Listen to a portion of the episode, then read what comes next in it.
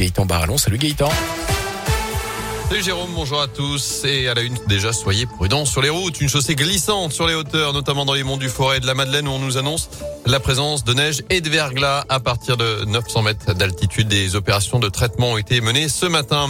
Les routes qui ne seront pas surchargées ce week-end pour la fin des vacances de la Toussaint. Bison futé, le drapeau vert partout dans la région vendredi, samedi et dimanche. À la une également un non-lieu dans l'affaire Céline, cette Stéphanos de 38 ans, décédée en février 2018 après des appels répétés au SAMU.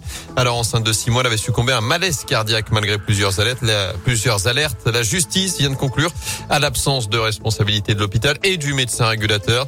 Sa famille a désormais 10 jours pour faire appel. C'est officiel, le masque redeviendra obligatoire dès lundi dans les écoles de 39 départements où les élèves avaient pu loter. C'est à cause du regain de l'épidémie avec un taux d'incidence au-dessus de 50 cas pour 100 000 habitants. La rentrée sera masquée donc notamment en Haute-Loire mais pas dans la Loire. On est juste en dessous de ce seuil d'alerte.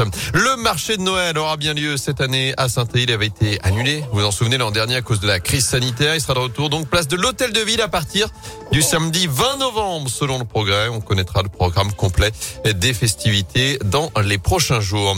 Du foot avec ses couleurs pour les Verts, deux absences pour plusieurs semaines. Celle d'Ivan Neyou, touché à la cheville, absent au moins trois semaines, quatre semaines même pour Harold Moukoudi, victime d'une lésion musculaire. Ils seront évidemment forfaits pour la réception du Clermont Foot ce dimanche 15h dans le Chaudron. Match qui, je vous le rappelle, se déroulera à huis clos.